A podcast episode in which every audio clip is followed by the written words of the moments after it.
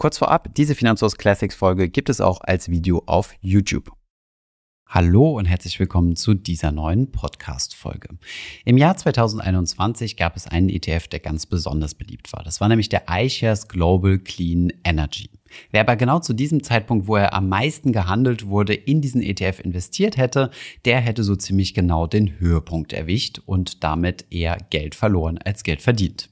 Der genannte ETF ist ein sehr gutes Beispiel für einen sogenannten Themen-ETF. Und genau um diese geht es in dieser Podcast-Folge. Wir haben nämlich einmal eine Studie herausgesucht, die die Wertentwicklung dieser Themen-ETFs analysiert hat. Also lohnt es sich, auf solche Themen wie zum Beispiel Wasserstoff, KI, Cannabis oder Blockchain zu setzen. Darum geht es in dieser Folge. Viel Spaß dabei.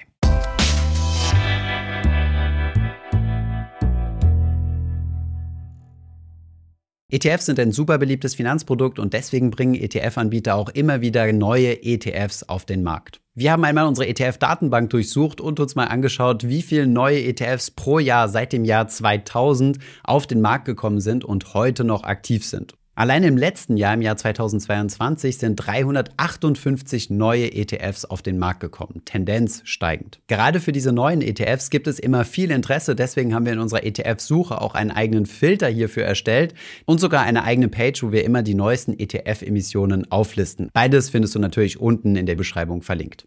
Wenn wir uns einmal die Liste der neu emittierten ETFs anschauen, werden wir feststellen, dass es sehr viele Themen-ETFs gibt. Beispielsweise ETFs rund um das Thema Atom und Uran oder um das Thema Klimatransition, MedTech oder vielleicht Hydrogen, also Wasserstoff. Aber was genau sind denn Themen-ETFs? Hierfür gibt es keine genaue Definition, aber wir haben das Ganze mal in drei große Kategorien aufgeteilt. Also einmal gibt es ETFs, die einen regionalen Bezug haben, also beispielsweise ein MSCI World, der bildet die ganze Welt ab, oder ein Eurostox 600, der die Euro-Region abbildet. Dann gibt es spezielle Branchen-ETFs, also ETFs, die ganz bestimmte Branchen abbilden, wie beispielsweise Pharmazie, Automobil oder Bankensektor. Und dann gibt es noch Themen-ETFs, die sich einem ganz bestimmten Thema widmen. So kann es dann also auch passieren, dass dieses Thema übergreifend über verschiedene Branchen oder verschiedene Ländergrenzen geht. Beispiele für Themen sind zum Beispiel Cannabis, KI, Internet Security, Blockchain oder auch das Thema Nachhaltigkeit. Was bei Themen besonders auffällig ist, ist, dass sie keine konstante Nachfrage haben, sondern dass es immer einen Peak-Moment gibt, wo alle auf ein gewisses Thema aufspringen und sich dafür interessieren und dass das dann nach einer gewissen Zeit abflacht. Wir haben uns einmal die drei Themen Cannabis, Rohstoff und Blockchain angeschaut und mal im Zeitverlauf geschaut, wie viel Interesse denn für diese Themen bestehen. Diese Daten kommen von Google Trends und hier kann man ganz gut sehen, dass es bei Cannabis drei größere Hypes zu diesem Thema gab, dass es beim Thema Rohstoffe Anfang 2022 eine große Nachfrage gab und dass Blockchain vom Interesse her durch die Decke gegangen ist in den Jahren, wo die Kryptowährungen gut gelaufen sind und dann rapide abgefallen ist. Ein Thema, was übrigens diese drei Themen stark dominiert, ist das Thema Wasserstoff, was in den letzten Jahrzehnten immer wieder hochgekommen ist. Und da sieht man auch hier ganz gut die Hypezyklen, wie gut Wasserstoff als Investment gelaufen ist. Dazu kommen wir gleich. Aus den Themennamen, die auf den ETFs draufstehen, lässt sich übrigens immer nur sehr schwierig nachvollziehen, welche Unternehmen denn tatsächlich da drin sind. Denn hierfür gibt es keine klare Regel. Ein Indexanbieter Anbieter kann sich mit einem ETF-Anbieter zusammensetzen und entscheiden, welche Regeln denn gelten, dass ein gewisses Unternehmen in einen Themenindex mit aufgenommen wird. Hier haben wir uns mal einen Wasserstoff-ETF mit 33 einzelnen Aktienpositionen herausgesucht und schauen uns hier mal die Top 10 Werte an. Hier sind auch viele Unternehmen enthalten, bei denen man nicht direkt einen Bezug zum Thema Wasserstoff herstellt. Das sind dann Unternehmen, die einen Teil ihrer Aktivität im Bereich Wasserstoff haben. Ihr investiert aber dann immer in die gesamte Firma.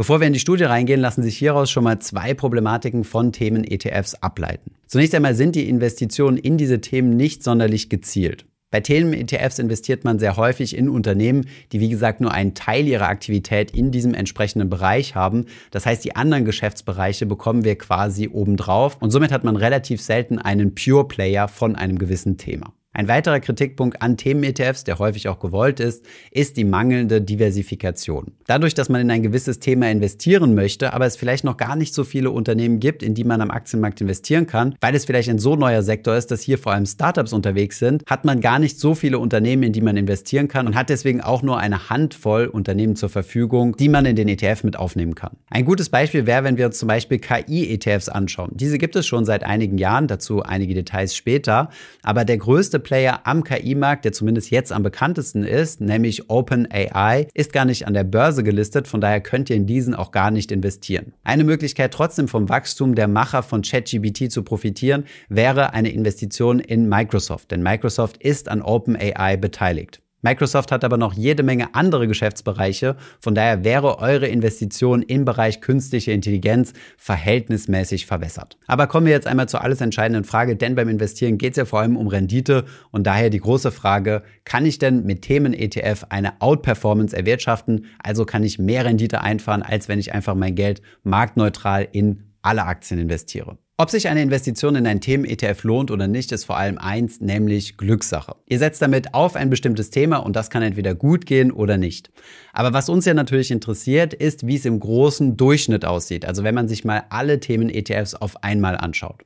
Und genau das haben vier Forscher aus den USA in einer wissenschaftlichen Studie gemacht. Diese haben sich über 500 ETFs angeschaut und in zwei grobe Kategorien aufgeteilt, nämlich diversifiziert und spezialisiert. Die diversifizierten ETFs sind breit gestreute ETFs, die wir vom Namen her alle kennen, beispielsweise MSCI World oder S&P 500. Aber auch Smart Beta ETFs, also Faktor ETFs, wurden in diese Kategorie mit aufgenommen. Die spezialisierten ETFs haben sich auf einen bestimmten Sektor spezialisiert oder auf ein gewisses Thema, also beispielsweise Branchen ETFs oder die eben genannten Themen ETFs. Diese ETFs kann man auch ziemlich klar von ihrer Kostenstruktur unterscheiden.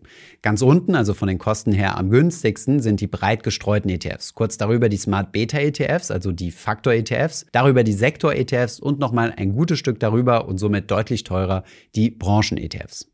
Nachdem diese ETFs in die Kategorien aufgeteilt wurden, wurden verschiedene Portfolios zusammengestellt und die Performance gemessen. Und zwar für Zeiträume zwischen einem Monat und 60 Monate, also auf fünf Jahre.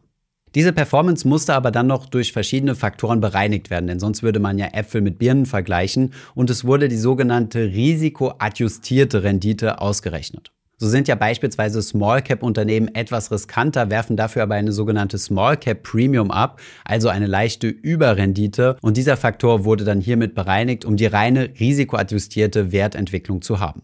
Hier haben wir die risikoadjustierte Überrendite abgebildet und zwar von 0, also dem Monat, wo der ETF ins Leben gerufen wurde, bis zu 60, also 60 Monate, also 5 Jahre nachdem er ins Leben gerufen wurde. Diese blaue Linie stellt die breit gestreuten, also die diversifizierten ETFs dar und die rote Linie stellt die spezialisierten, also Themen-ETFs dar. Die Schattierungen um die Linien zeigen das sogenannte 95%-Intervall. Das bedeutet, 95% aller ETFs liegen in diesem schattierten Bereich. Diese Grafik ist übrigens nicht so zu lesen, dass diese Themen-ETFs grundsätzlich eine negative Rendite abgeworfen haben. Also hier landen wir bei ungefähr minus 30. Das bedeutet aber nicht, dass wir bei minus 30 Prozent Rendite im Schnitt landen, sondern dass wir 30 Prozent weniger risikoadjustierte Überrendite haben. Das klingt jetzt ziemlich technisch, ist aber gar nicht so komplex, wie man es eigentlich denkt. Gehen wir zum Beispiel davon aus, dass wir eine Marktrendite haben, also dass ein Aktienmarkt insgesamt 5% Rendite abwirft. Dann kann man nach Risikoadjustierung davon ausgehen, dass diese Themen-ETFs ca. 30% weniger als die Marktrendite erwirtschaften. Damit können sie insgesamt immer noch eine positive Wertentwicklung haben, aber etwas weniger, als wenn wir in den breiten Markt investiert hätten. Wir erinnern uns zurück, dass hier gewisse Faktoren auch rausgerechnet wurden, also können auch diese sich positiv auf die Rendite auswirken. Wichtig ist also zu wissen, Themen-ETFs performen nicht grundsätzlich negativ, sie performen aber weniger gut als ein diversifiziertes Portfolio. Wenn solche Themen-ETFs negativ rentieren, dann stellt man sich die Frage, warum werden die denn überhaupt von ETF-Anbietern ins Leben gerufen? Und hierzu können wir uns mal eine interessante Analyse anschauen, die diese Forscher ebenfalls gemacht haben. Sie haben sich nämlich mal angeschaut, wie diese ETFs rein theoretisch performt hätten, wenn sie vor ihrem Auflagedatum bereits existiert hätten. Das können wir ganz gut in dieser Grafik sehen. Diese Nulllinie hier ist der Monat Null, also der Moment, wo diese ETFs emittiert wurden, also ins Leben gerufen wurden. Danach fällt ja diese risikoadjustierte Performance, wie wir das schon mal gesehen haben. Interessanterweise, wenn man aber links von dieser Nulllinie schaut, dann sieht man, dass hier die Performance gar nicht so schlecht war. Wir befinden uns nahezu auf dem Höhepunkt dieses Trends, wenn der ETF aufgesetzt wird. Dasselbe gilt übrigens nicht nur für Themen-ETFs, sondern auch für Sektoren-ETFs. Für diese gilt dieser Chart hier.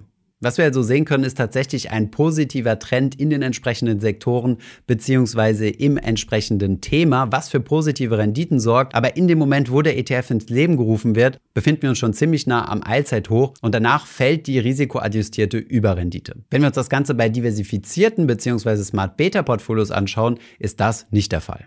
Wie kommt es dazu? Naja, diese Trends kommen in der Regel nicht von ungefähr. In der Regel wird viel über ein Thema gesprochen, es gibt ein starkes mediales Echo und Investoren werden auf ein Thema aufmerksam und steigen in den entsprechenden Unternehmen ein, was wiederum dafür sorgt, dass die Kurse steigen. Erst wenn genug Interesse am Markt da ist und genug Privatinvestoren auch in ein gewisses Thema investieren möchten, entscheiden sich ETF-Anbieter dazu, einen gewissen Themen-ETF ins Leben zu rufen. Das kann einige Monate dauern und bis zu diesem Zeitpunkt sind die Unternehmen vielleicht schon auf einer sehr hohen Bewertung. Wie üblich in Hype-Cycles kann es sein, dass die Erwartungen an die Unternehmen schon sehr, sehr hoch angesetzt wurden und die Bewertungen schon sehr hoch sind und ab dem Moment, wo der ETF dann ins Leben gerufen wird, also quasi der letzte in der Kette, die Bewertungen sich langsam schon wieder dem Marktniveau angleichen und es daher keine weiteren Überrenditen wieder vorgibt. Wer also mit einem gewissen Thema Geld verdienen möchte, weil er das als großes Zukunftsthema sieht, sollte diese Meinung möglichst vor allen anderen haben. Denn wenn der Markt bereits ein Thema gesehen hat, dann werden diese Upsides auch im Preis der Aktien schon enthalten sein. Aus diesem Grund ist die Wahrscheinlichkeit ziemlich hoch und das geht ja aus dieser Studie hervor, dass der ETF-Anbieter sein Produkt so ziemlich am Höhepunkt lanciert und ihr somit keine Überrenditen mehr erwirtschaften könnt, weil sowieso das Thema schon in aller Munde ist. Soweit die Theorie, aber was wären denn eigentlich aus 10.000 Euro geworden, wenn man das tatsächlich in Themen-ETFs investiert hätte? Wir haben uns einmal vier Themen mit vier entsprechenden ETFs herausgesucht. Einmal künstliche Intelligenz, einmal Blockchain, einmal Wasserstoff und einmal Cannabis. In dieser Grafik sehen wir, was aus 10.000 Euro geworden wäre, wenn wir die zur Emission des ETFs investiert hätten. Auf der Achse hier sehen wir die entsprechenden Monate nach Emissionsdatum. Also das ist nicht immer derselbe Zeitraum, den wir hier betrachtet haben, sondern immer ein Monat nach Veröffentlichung, zwei Monate, drei Monate und so weiter. Am schlechtesten performt hat der Wasserstoff-ETF. Dieser ist gerade ein bisschen älter als zwei Jahre auf dem Markt. Hätten wir dasselbe Geld im selben Zeitraum in den MSCI World investiert, hätten wir keine Verluste von 40 Prozent gemacht, sondern einen leichten Gewinn. Und da wären aus 10.000 Euro tatsächlich über 11.000 Euro geworden. Ähnlich sieht es bei dem Cannabis-ETF aus. Dieser ist etwas älter als drei Jahre und hat auch negativ rentiert. Bei einem Investment in den MSCI World wären daraus 13.500 Euro geworden. So sind es nur knapp 7.000 Euro. Die beiden Themen, die besser gelaufen sind als der MSCI World, sogar mit einer sehr guten positiven Rendite, sind die beiden Themen Blockchain und künstliche Intelligenz.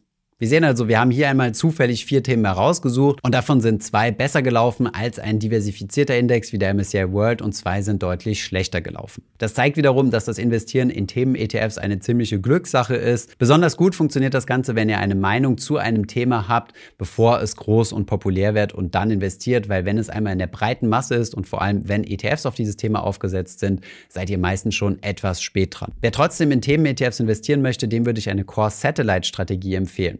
Der Core, das ist der Kern, kann ein sehr diversifiziertes Portfolio sein und um diesen Kern schwirren dann einige Satelliten herum, die dann einzelne Sektoren oder Themenwetten sind. Zu diesem Thema haben wir übrigens ein ausführliches Video gemacht, das findest du unten in der Beschreibung verlinkt. Einen interessanten Gedankenanstoß möchte ich an der Stelle aber nur noch mitgeben, denn wenn ihr euch dazu entscheidet, in gewisse Themen zu investieren, könntet ihr auch einmal drüber nachdenken, ob ihr das nicht lieber mit Einzelaktien macht. Denn Themen-ETFs, das haben wir eben ja gesehen, sind in der Regel etwas teurer und deutlich weniger diversifiziert. Das bedeutet, wenn ihr in ein gewisses Thema investieren möchtet, könntet ihr euch selbst eine Handvoll Aktien heraussuchen, die dieses Thema besonders gut repräsentieren. Damit beschäftigt ihr euch intensiver mit dem Unternehmen und mit einem Thema, was euch ja besonders interessiert. Dadurch könnt ihr das Ganze vielleicht sogar etwas billiger abbilden, deutlich fokussierter, also genau gezielt auf dieses Thema und ihr lernt noch was dabei. Die entsprechenden Themen-ETFs könnt ihr ja dann als Inspiration nutzen und einmal schauen, welche Top 10 Werte da drin sind, um euch die dann genauer anzuschauen. Das soll aber jetzt kein Aufruf zum Stockpicking sein, sondern einfach nur als Gedankenanstoß, wenn ihr sowieso sehr konzentrierte ETFs in eurem Portfolio habt, warum nicht einfach selbst machen? Ich hoffe, diese Podcast-Folge hat dir gefallen. Wenn ja, dann zöger doch nicht in deinem Umfeld über diesen Podcast zu sprechen, bei Freunden und Bekannten. Ich denke, es gibt auch in deinem Umfeld viele Menschen, die sich für das Thema finanzielle Bildung interessieren oder interessieren sollten. Wenn du auf iTunes bist, würden wir uns auch freuen, wenn du uns eine positive Bewertung dalässt. Das hilft uns, den Podcast noch einfacher auffindbar zu machen. Alle wichtigen Links und Verweise findest du wie immer in den Show Notes zu diesem Podcast. Vielen Dank fürs Zuhören und bis zum nächsten Mal.